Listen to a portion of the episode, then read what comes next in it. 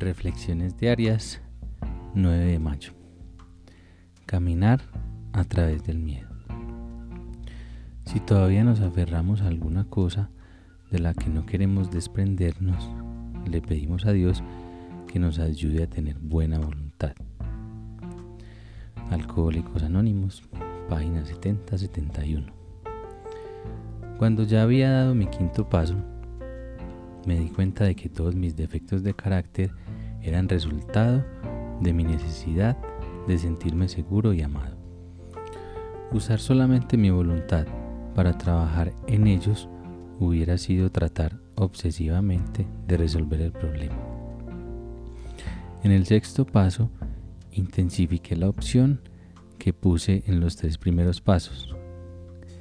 Meditar en el paso diciéndolo una y otra vez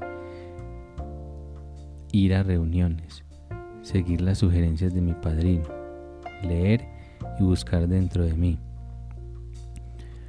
Durante los primeros tres años de sobriedad tenía miedo de entrar sola a un ascensor. Un día decidí que debía hacer frente a este temor.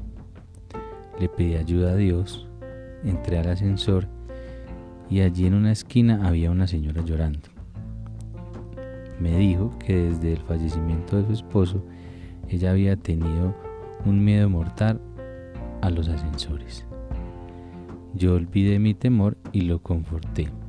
Esta experiencia espiritual me ayudó a ver que la buena voluntad era la llave para el resto de los doce pasos hacia la recuperación. Dios ayuda a aquellos que se ayudan a sí mismos.